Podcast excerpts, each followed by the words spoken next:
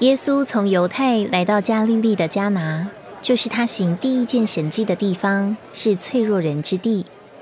当时有一个大臣，他的儿子在加百农患病，就远赴耶稣所在的那里，求他下去医治他临死的儿子。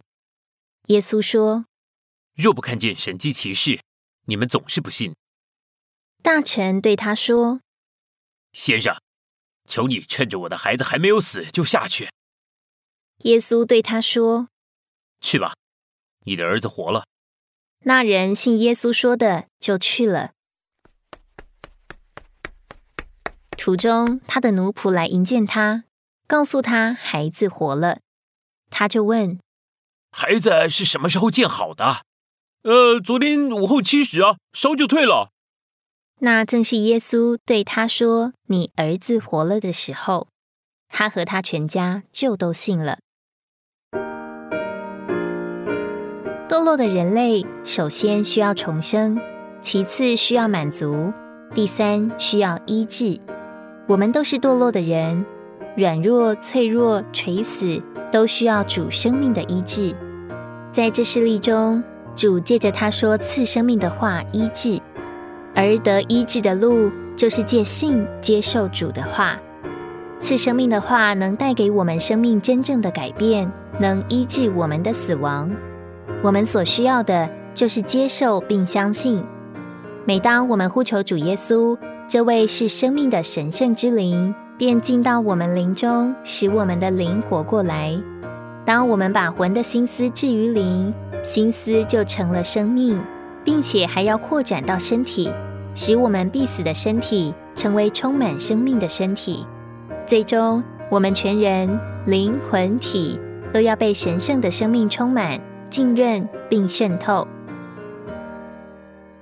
到了犹太人的一个节期。耶稣上耶路撒冷去，在耶路撒冷有一个门叫做羊门，象征要人守律法之宗教羊圈的门。靠近羊门有一个池子，希伯来话叫做毕士大，意思是怜悯之家，表征那些守律法的人需要神的怜悯，因为他们无能、软弱且苦恼。池子旁边有五个廊子，象征守律法之宗教的庇护。五则表示负责任。廊下躺着许多病弱、瞎眼的、瘸腿的、枯干的人，表征在宗教的羊圈里有许多人不能看见、不能行走，缺乏生命的供应。他们没有喜乐或平安，只有痛苦。他们都在等候水洞，因为有天使会下池子搅动那水。这时谁先下去？无论患什么病，都会痊愈。犹太人也有医病的方法。这里有一个病人，已经病了三十八年。这天是犹太人的安息日。虽然犹太宗教有许多好东西，圣城、圣殿、天使、圣经、圣节期、圣安息日和池子，但这些好东西没有一样能帮助这软弱的人。忽然间，主耶稣来了。你想要痊愈吗？可惜那人除了池子、水和搅动水的使者以外，别无所知。他也晓得在自己里面没有希望，没有能力，就将他的光景向主耶稣说明。于是主耶稣对他说：“起来，拿你的褥子走吧。”每一个犹太人都尊重，也相信该遵守律法。他们晓得，除了遵守律法以外，就无法讨神喜悦。天使搅动池水，使人痊愈，表征实行守律法，想要使人完全。但每当宗教益处的机会临到你，你必须有力量捷足先登，有能力走路。这对软弱无能的人毫无益处，因为他们没有力量履行律法的要求。宗教的守律法是依靠人的努力、作为和修饰。但罗马八章三节说，遵守律法是不可能的，因为律法因肉体而软弱，所有的肉体都软弱的不能守律法，正犹如这病了三十八年的软弱之人。那软弱的人听了那永活赐生命的主那点活人的话，就痊愈了。当他听到永活神的儿子的声音，便得了医治。他听见主活的话，就叫他活过来了。从前是褥子拖着这软弱无能的人，现今是这被点活的人拿着褥子。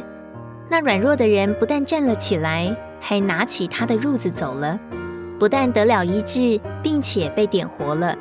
这神迹的意义，按照约翰二章所立定的原则，这就是变死亡为生命。主在安息日医治那软弱的人，所以犹太人对那被治好的人说：“今天是安息日，你拿褥子是不可的。”他却回答：“那使我痊愈了，对我说：‘拿你的褥子走吧。’那对你说拿褥子走的是谁？因为那地方人多，耶稣已经退避了，他并不知道他是谁。之后他在店里遇见耶稣，耶稣对他说：‘看呐，你已经痊愈了，不要再犯罪，恐怕你遭遇的更加厉害。’那人就去告诉犹太人：‘使我痊愈的是耶稣。’”犹太人便想杀害耶稣，因为他在安息日做这事。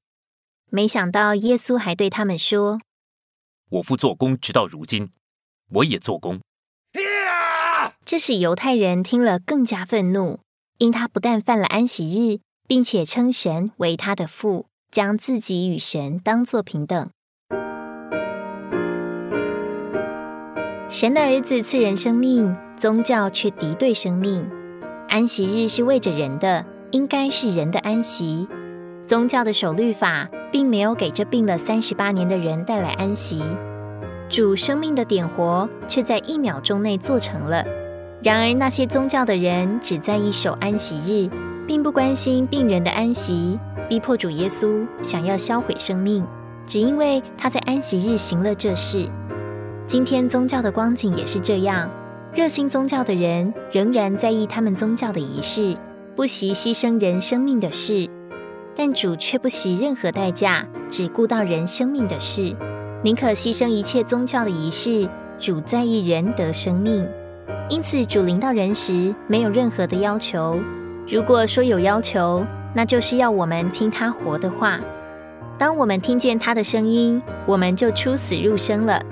我们所有的是何等的生命！不需要任何宗教的事物，只要有主耶稣，一切宗教的事物都算不得什么。只要有主耶稣，就有生命。耶稣能将我们点活，耶稣赐给我们生命，这生命带给我们喜乐、安息、亮光和我们所需要的一切。在美主。